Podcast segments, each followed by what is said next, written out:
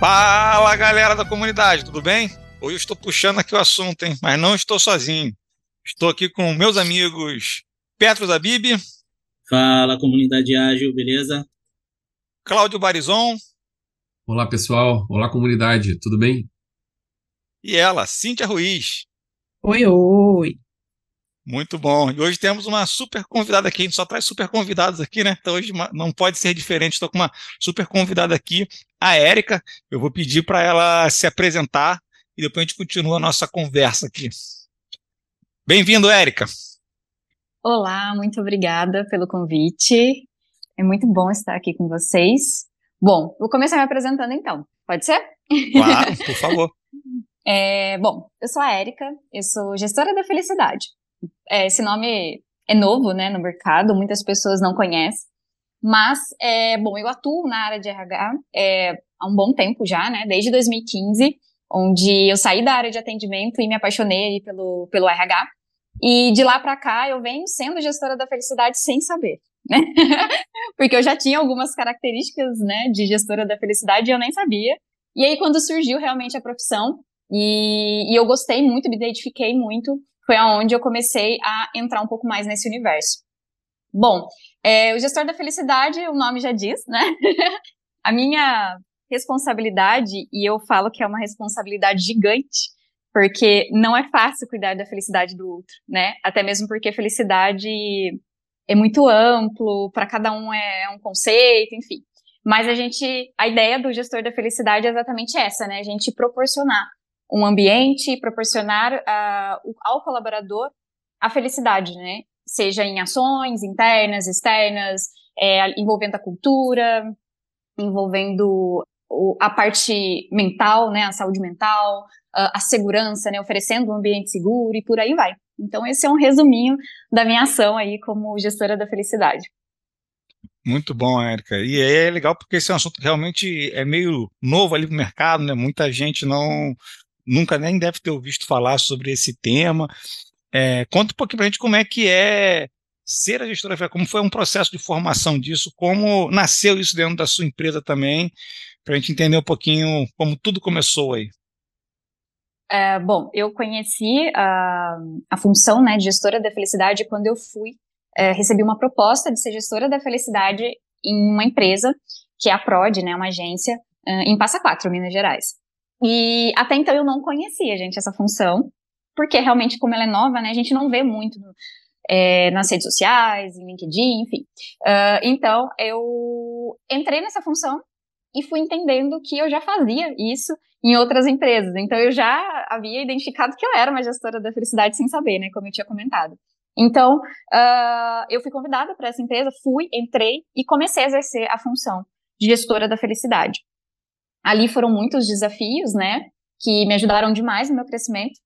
E foi realmente a minha primeira posição, minha primeira empresa como gestora da felicidade. Hoje eu já estou em outra empresa, né, no interior de São Paulo, é, São José dos Campos. E aqui eu também atuo na parte de liderança, né, e na parte também aí de, de gestora da felicidade, né. Então, aqui a gente tem um desafio bem bacana porque é é uma empresa que a gente faz contratação de pessoa jurídica, né? Então é PJ. Então é, é uma missão diferente, mas é bem bacana porque é, o PJ, né? Vamos dizer, ele não tem uh, tantos é, os benefícios, aquelas questões que uma empresa CLT, né? Que um funcionário CLT tem. Porém, por que não fazer uma empresa diferente, né? Então aqui é, a minha função como gestora da felicidade é não tratá-los como um PJ, né? E sim tratá-los realmente como parte de um todo, entender que o fazer com que eles entendam o propósito deles, para que eles entendam, é, consigam entender o que eles estão fazendo, enfim, e conseguir é, encontrar um propósito, né, naquilo que eles fazem. Legal, Érica. Esse papel realmente é um papel muito novo, né? Mas o que não é tão novo assim é a gente falar que a gente tem que colocar as pessoas, os colaboradores em primeiro lugar, em primeiro plano dentro das empresas. E, se eu não me engano, alguns estudos dizem que um colaborador feliz ele rende 37% a mais do que os outros, né? E como isso já vem há algum tempo, por que você, na sua opinião, assim, você acha que esse papel, por mais que ele seja um papel novo, ele ainda não digamos, explodiu nas, na, na, maioria das empresas, seja ela de grande, médio ou pequeno porte? É, eu acho porque ainda é, as pessoas não entenderam o, sobre a felicidade, né? Muitas pessoas, eu falo pessoas, não falo empresas, na realidade, né? É, na minha visão, é, eu penso que elas veem felicidade como um pílulas, né? De ah, um kitzinho, um mimozinho, um, né? Algo, algo muito muito rápido, né? E elas uh, não, ainda não viram a real importância, né? De que a felicidade tem que ser algo, fazer parte, um gestor da felicidade ele tem que fazer parte da estratégia, né? Ele precisa estar junto com a estratégia, né? Ele precisa fazer parte daquele, daquela, de todo o desenho que a empresa, né? De toda a mecânica que a empresa vai ter. Então, na minha visão, eu acredito que as empresas ainda não viram a importância, primeiro, porque elas não entendem o real é, a real importância da felicidade. Elas não ainda, o, o, os profissionais de RH, muitos ainda não entenderam a importância dos números, né? E hoje a gente tem números, né? Antigamente, é, não, não, posso dizer com tanta propriedade, mas eu não sei se tinha tantos números assim, mas hoje a gente tem muitos números que mostram a real importância de se cuidar da felicidade. Então, talvez, eu acho que as empresas ainda não entenderam, não analisaram esses números, não ou não querem realmente, é, porque não é um trabalho fácil, né?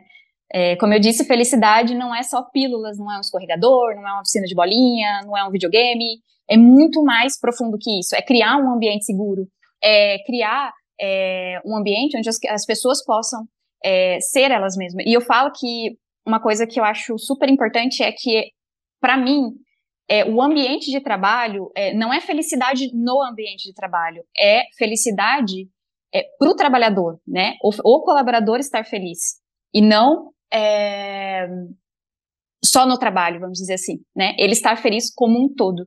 E eu acho que isso influencia muito. Então, na minha visão, eu acho que é realmente esse entendimento de felicidade. As pessoas, as empresas ainda não entenderam os números, não entenderam a importância da felicidade, e tudo que vem com ela, né? Porque uma das, das questões mais importantes é a saúde mental, né? Que veio aí com a pandemia, começou a ganhar mais força, começou a se falar mais sobre, porém ainda a gente encontra empresas onde é, muitas lideranças entendem como mimimi, como algo que não deve ser trabalhado.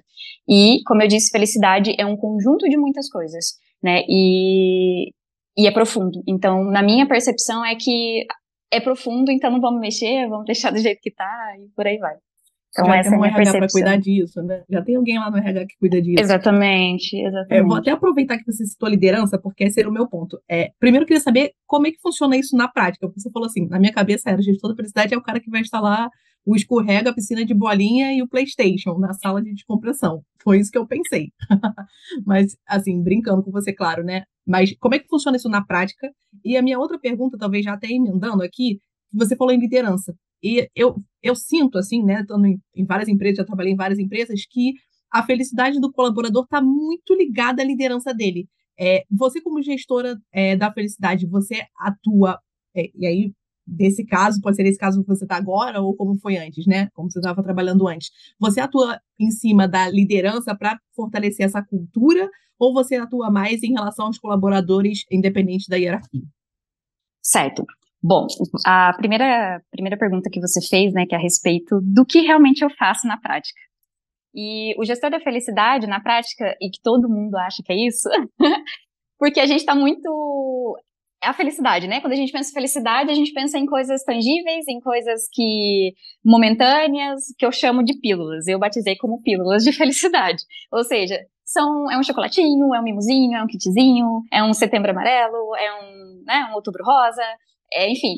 E eh, felicidade, como eu disse, ele está muito mais profundo que isso. Então, na minha visão e como eu gosto de trabalhar, é Uh, primeiro ponto, trabalhando, sim, as pílulas, porque eu acredito que felicidade é a união dessas pílulas com coisas mais profundas, é, que não são tão tangíveis assim. Por exemplo, propósito.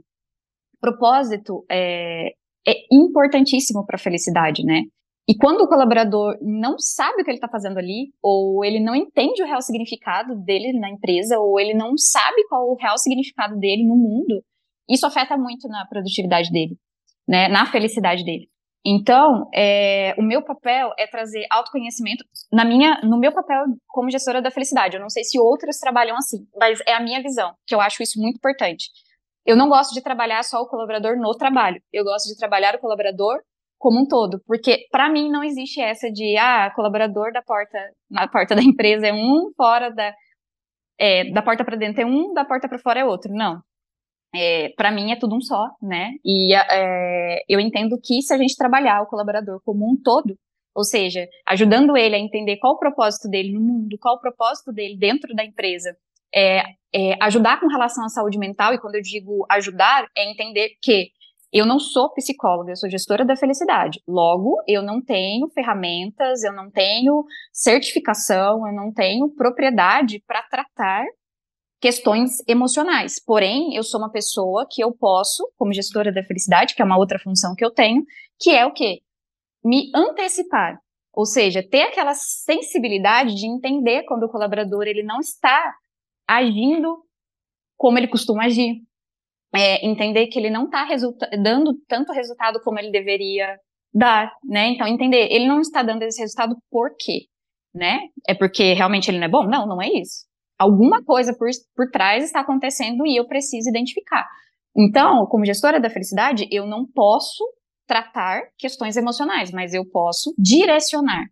Dizer, olha, eu não posso te ajudar com relação a tratar, mas eu posso te ajudar a buscar soluções. Então, o gestor da felicidade, ele faz isso. Ele cria um ambiente seguro, seja implantando canais de denúncia, seja é, proporcionando aos colaboradores um ambiente em que eles possam ser eles, e independente de qualquer coisa. Então, eles se sentem livres para ser, vestir, falar do jeito que quiser, sem nenhum tipo de julgamento. E a parte boa também, né? Que é aquela parte tangível que a galera gosta, que é cuidar das ações internas, né? É pegar datas específicas, é prestigiar um colaborador em específico. É, resumidamente, seria isso. Show. E a atuação que tu faz ali é mais no nível time ou no nível de, de liderança? Outras perguntas ali da, da Cíntia. Ah, é verdade. Geral. Porque, assim, é, na minha, no meu entendimento, a liderança também tem questões que precisam ser trabalhadas, né? Não é porque a liderança tudo é culpa do líder, né? Então, é, a liderança também é faz parte, né? Então, como gestora da felicidade, eu tenho que ter ações voltadas para a liderança, tanto no sentido de cuidar da minha liderança, também como no sentido de orientar, ajudar a minha liderança a lidar com o time, né? Em situações, por exemplo, de uma saúde mental, como eu disse, que é algo que muitas pessoas ainda entendem como mimimi. O líder, eu preciso trabalhar em cima do líder para que ele entenda que aquilo não é um mimimi, que aquilo tem realmente importância. Como que eu vou fazer isso, né? Então, sempre vindo com orientações, trazendo dados, trazendo mais conhecimento, trazendo a real importância de se trabalhar, por exemplo, esse assunto com e também a orientação, como que esse, como que eu, como, né, sendo líder, como que eu lido com um colaborador que está passando por uma, um problema difícil? Né? Como que eu vou agir? Então, eu preciso trabalhar com o líder nessas duas maneiras, tanto cuidando dele, tanto orientando ele para cuidar do time, né? Porque eu falo que o gestor da felicidade, ele não pode ser o único responsável pela felicidade da empresa. É um time, é um conjunto, né? E a liderança tem um papel super importante, principalmente a parte de diretoria, enfim, porque liderança inspira, né? E se a gente tem líderes que não participam das ações de felicidade, das ações de saúde mental, né, de uma roda de conversa, enfim, é, como que eles vão confiar, né, na liderança? Então, é realmente um trabalho é, com a liderança que eu entendo que é assim, orientando, ajudando a liderança, porque eles também, né, carregam uma carga gigante, né, cobrança, enfim, e também a orientação de como lidar com o time. Então, eu como gestora da felicidade gosto de fazer isso. Não posso dizer que todos, todas fazem isso, mas eu gosto e é a maneira como eu vejo o meu trabalho. Muito bom. Eu vou pegar um gancho nessa e fazer outra pergunta, mas até mudei no meio do caminho aqui, porque eu queria saber, na verdade, como foi a adoção dos líderes em geral, principalmente o nível o N1 ali, né, que é o mais próximo do, da equipe, é, sobre esse tipo de pensamento. Eu até acredito ali que não dá que você está, até pela, do, pelo seu papel que foi criado, já existe um apoio da alta liderança passando essa mensagem para as pessoas, né? Mas como foi de fato a reação ali dos líderes e ter que mudar essa forma de pensar e também se os líderes que você atua, se a faixa etária deles é mais avançada ou não, para saber como foi a adoção disso das pessoas com a faixa etária é, mais avançada, porque tradicionalmente houve uma experiência diferente, né? Nada contra as pessoas com a faixa etária avançada, mas justamente pela experiência dele e pelo que ele foi cobrado a vida inteira de uma forma de trabalhar diferente mesmo, né? É, exatamente. Bom, é, eu falo, vou falar pela na antiga empresa que eu trabalhei, né, onde eu senti um pouquinho mais o, esse desafio, né, de mostrar, por exemplo, algumas questões, por exemplo, a saúde mental, né, que foi um, um dos meus maiores desafios, porque trazer para eles o entendimento de que aquele colaborador não está rendendo, não é porque ele está fazendo corpo mole, sim porque realmente ele está passando por uma dificuldade e não é tangível, né? Como eu falei, eu não tenho como mostrar isso de uma maneira em números, mas até tenho, pelo resultado dele, mas eu falo no sentido como provar que aquele colaborador está falando a verdade, né? Então, assim, é realmente é, é essa confiança que, que precisa ter no colaborador. E quando a gente cria esse ambiente seguro de confiança, o colaborador consegue retornar isso para a gente, né? Então, eu senti essa dificuldade da liderança em querer entender que a saúde mental traz consequências é, muito no resultado da empresa, e são consequências que muitas vezes, infelizmente, é, pode traumatizar e até manchar a imagem de uma empresa, que é levar um colaborador, por exemplo, a suicídio, né? Então, assim, a gente sabe que a, a pessoa foi, levou aquele colaborador é, se suicidou, né? Não que isso seja uma responsabilidade da empresa, mas qual a responsabilidade da empresa em impedir, em perceber aquilo, sabe? Então, assim, a minha maior dificuldade com relação à liderança era mostrar para eles que não era um fator que que dava para ser medido, mas que a gente precisava confiar, sabe? Que precisava cuidar também. Então eu acho assim, e o que mais me surpreendeu é que eram jovens, assim, não era é, uma faixa etária elevada, sabe? Então assim, me surpreendeu por isso também. É, porque eu entendo que, nossa, a gente está falando tanto disso, né? E até mesmo como você falou, né? É, é, é, uma criação diferente, é uma época diferente, mas por incrível que pareça, a galera era jovem e, e me preocupou exatamente isso, né? Essa questão de não entender a real importância que tem. Então, o quanto é grave não cuidar da felicidade do colaborador, né? Não só da saúde mental, eu falo muito da saúde mental porque é um dos nossos maiores desafios como gestor da felicidade uh, mas em outras questões também, né? Como a cultura, como as ações internas, né? Então, é, até mesmo a própria liderança enxergar o gestor da felicidade não como aquele que faz festinha, mas sim como aquele, aquela cabeça estratégica, como eu disse para vocês, na, na empresa, né? Porque é ele que vai conseguir ganhar cada vez mais essa proximidade com o time. É ele que entende é, quais ações que vão ter melhor resultado. Porque não é fazer uma festa junina, né? É entender que dentro da empresa a gente tem pessoas que são mais introvertidas, tem os grupos de mães, tem os grupos de que gostam de um rock, tem galera que gosta de. Sabe? Então, assim, dentro da empresa a gente tem muitas personalidades. Então, até isso, um gestor da felicidade tem que analisar, né? Se eu vou fazer uma ação, eu não posso fazer uma ação só pro genérica, né? Como que eu posso fazer ações, grupos de conversa, cuidar da saúde mental com grupos que estão falando ali o mesmo assunto, né? Porque eu não sou mãe. E aí, às vezes, eu estou numa roda de mulheres que são mãe. Eu me sinto até mal, às vezes, porque eu fico vendo elas falando ali da, né, de todos os desafios que ela tem e eu não me vi, não consigo me ver dentro daquele contexto. Então, eu acho que até isso é importante, sabe? Então, assim, o que me assustou realmente foi ver que são líderes novos, que não estavam é, realmente compactuando comigo, né? E esse foi um dos meus maiores desafios, fazer esses líderes entender a real importância da, da, da felicidade, né? E o resultado que isso traz uh, de forma financeira também. Legal, Érica. É, esse assunto, de fato, assim, é complexo, né? Eu, eu estava pensando em um monte de coisa, você estava falando, estava pensando em um monte de coisa, é, até, até peguei aqui né, um, o, o, livro que o, o Vitor tinha indicado, né, eu tinha, eu estou acabando de ler ele agora, que é o jeito Harvard de ser feliz. O Vitor que indicou, o Vitor tem ótimas indicações de livro, né? E, e só para complementar aqui, do Sean Acor, né? E ele fala, é, ele fala sobre sobre uma sobre a positividade, né? Então, tipo assim, é, que isso tem um poder, tem uma influência super grande.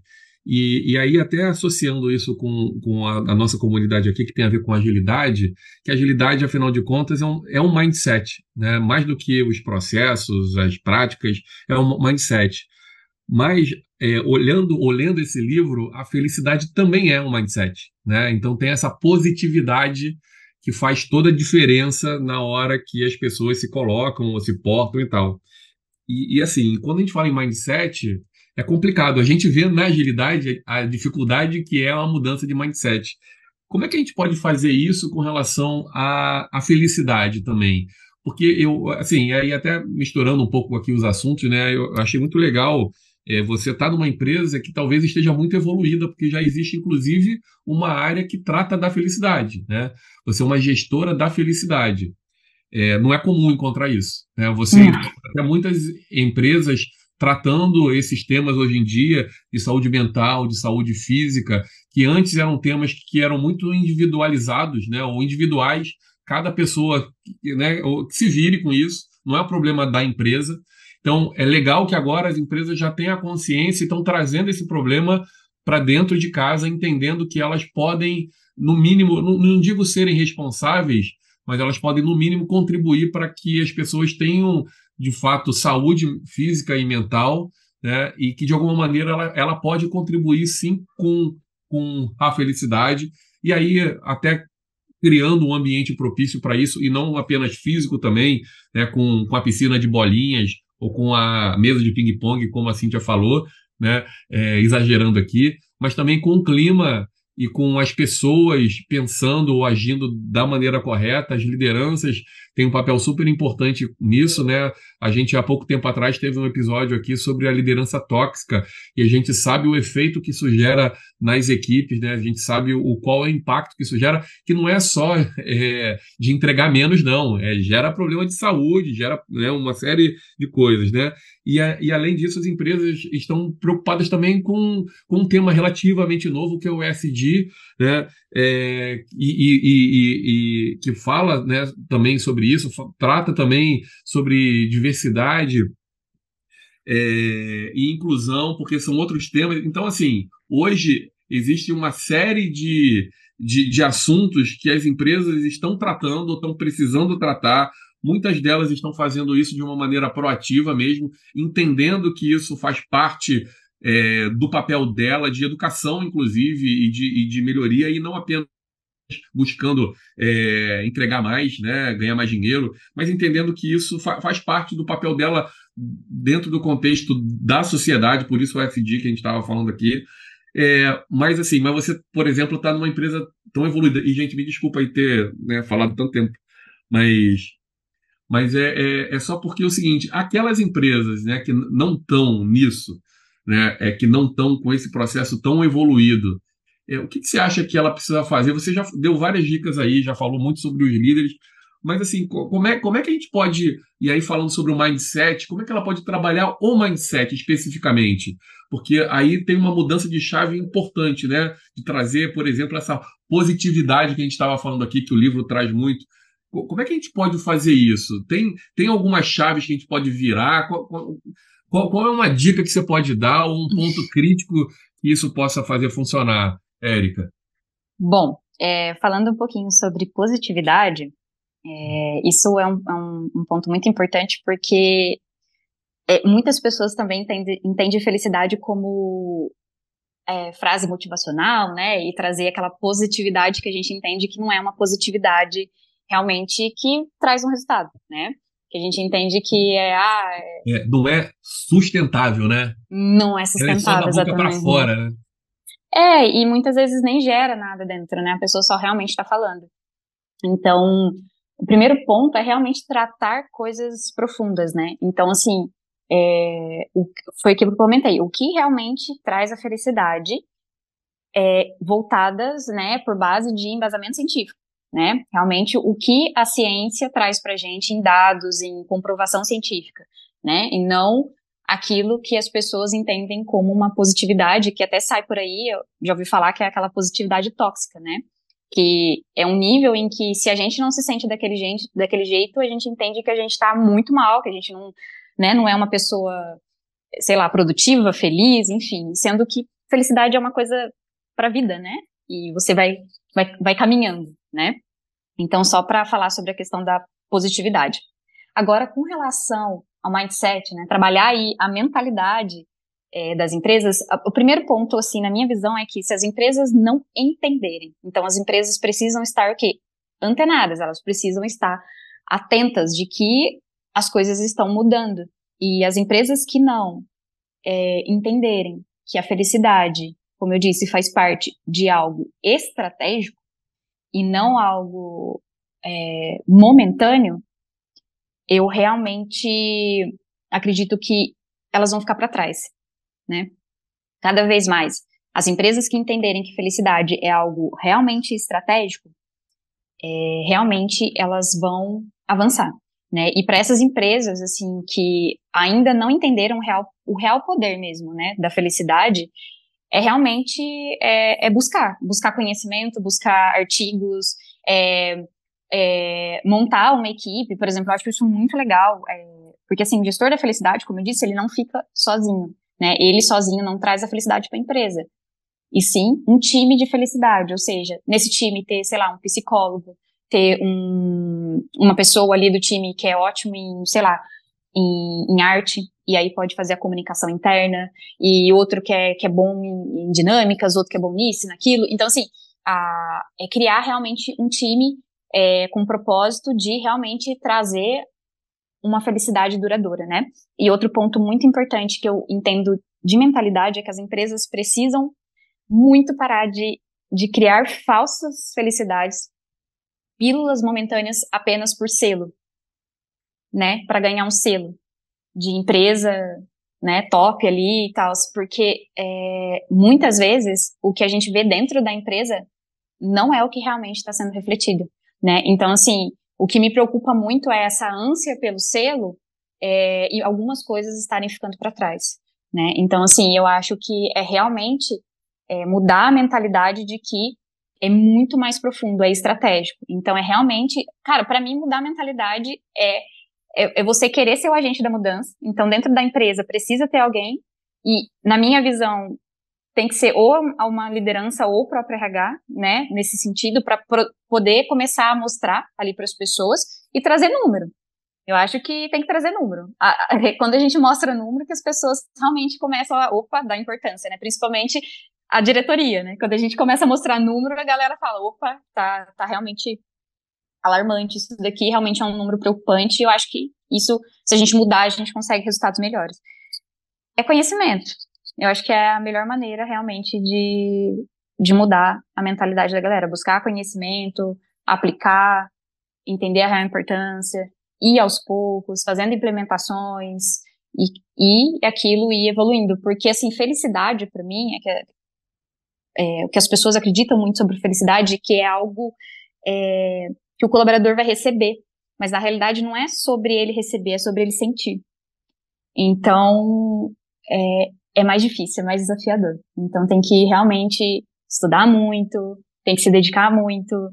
Tudo muda todo tempo e a gente está falando de pessoas, né? Nem tudo que é bom para um é bom para outro. Então, como que você trabalha isso dentro da empresa?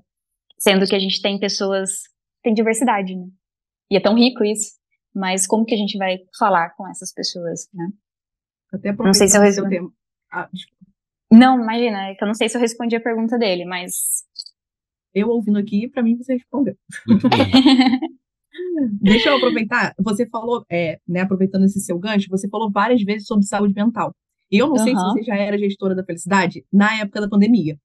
Porque uhum. eu queria saber como é que foi ser gestora da felicidade na, durante a pandemia e também como é que é ser gestora da felicidade. Eu não sei se é o caso da empresa que você trabalha agora ou se é o caso da empresa que você trabalhava antes, com um esquema híbrido de trabalho. Como é que você, é, entre aspas, gera, é, gere, né, gerencia essa felicidade dos trabalhadores no modelo híbrido ou no modelo 100% remoto, é, ou né, nesse meio do caminho, que acho que é, é onde está meio que todo mundo nesse momento agora.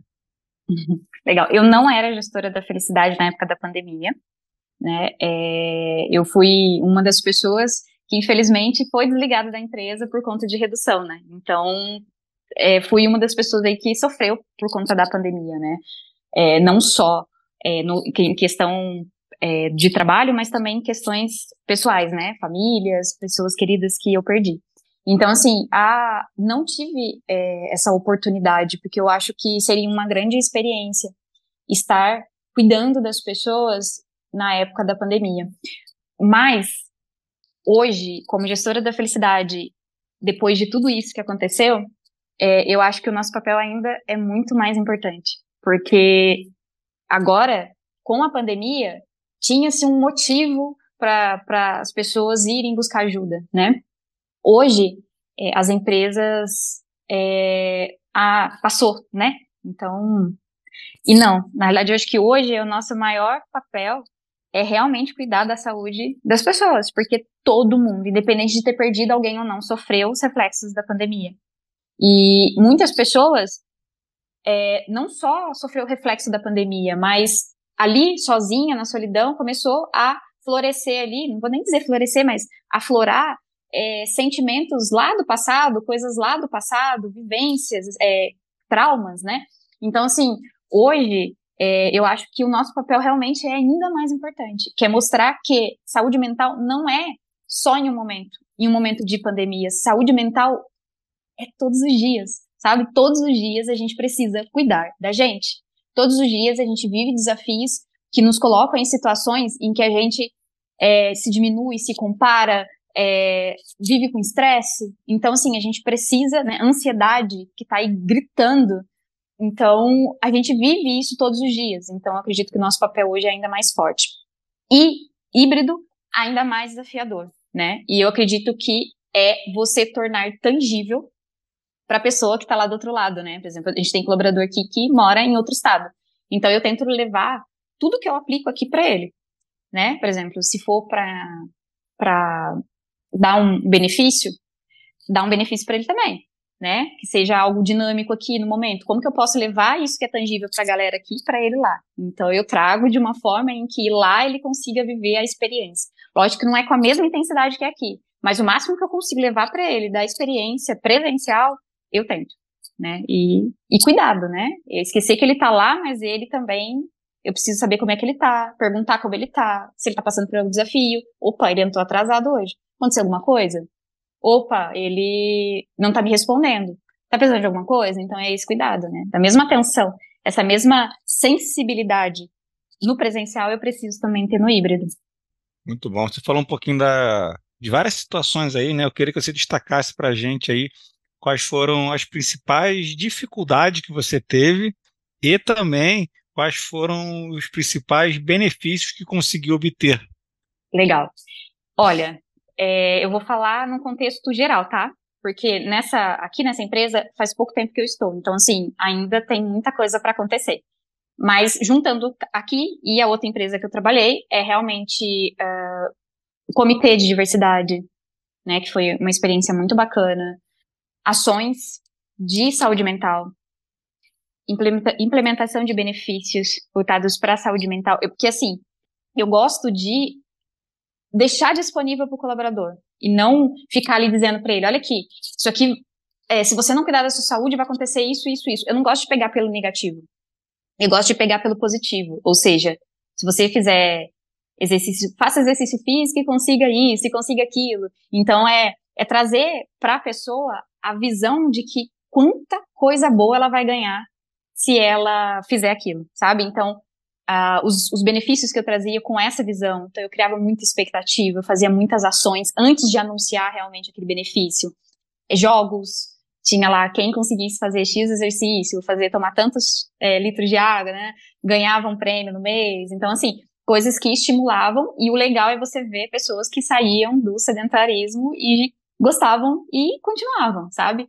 Então, assim, é, o canal de denúncias, não sei se eu já falei aqui, mas o canal de denúncias para criar realmente um ambiente seguro, onde as pessoas consigam fazer denúncias de maneira anônima, né, ter ali a sua imagem, a sua, né, a sua pessoa ali preservada, né, e deixar muita gente feliz, cara. Eu deixei muita gente feliz e eu deixo ainda muita gente feliz.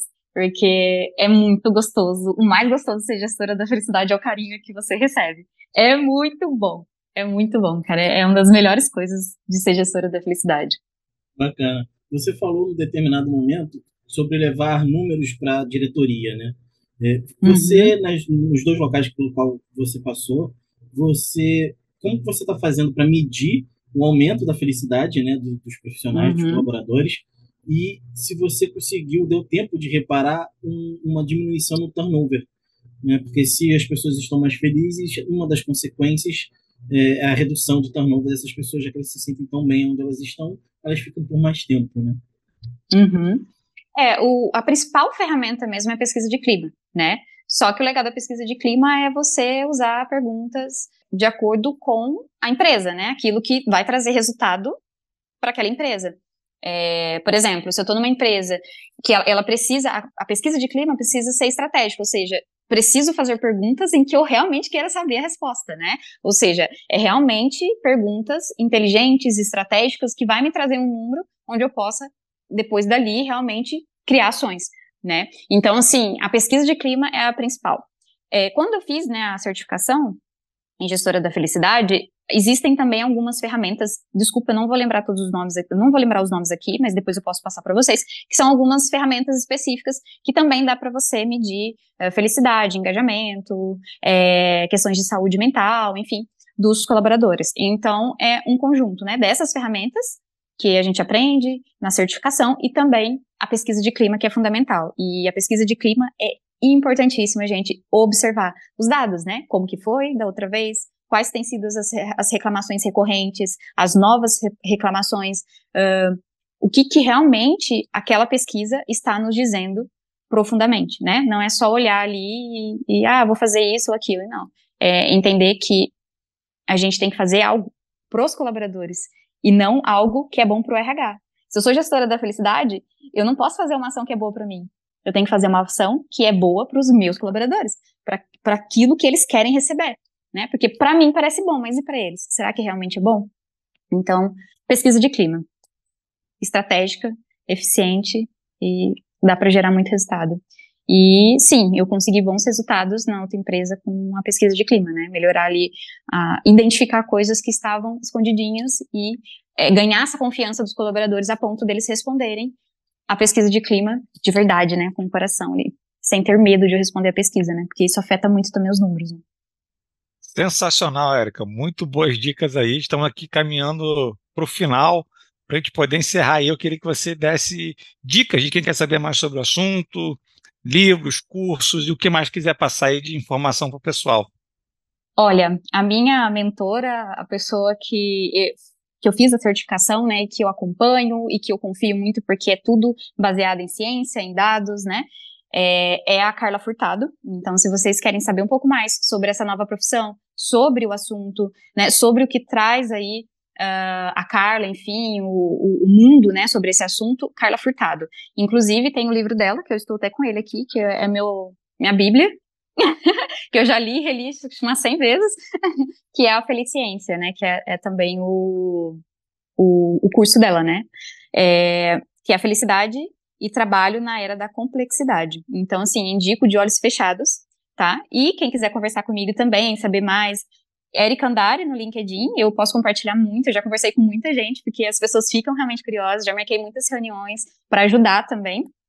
E uh, é isso, eu acho que. E muitos livros sobre como ajudar, isso é fundamental, tá? Como ajudar a, os colaboradores a encontrarem o seu propósito. Tá? Então, a gente, como empresa, tem um papel fundamental em ajudar os colaboradores a encontrar propósito no mundo e propósito no que faz, no trabalho, e ser feliz. É isso. Sensacional. Nesse curso que a Érica falou, foi onde eu conheci a Érica, então realmente foi um curso muito legal, com pessoas muito especiais aí. Então, Obrigado aí pelas dicas. Saímos hoje aqui um pouquinho mais felizes do nosso dia a dia, por, pelas informações compartilhadas da Érica.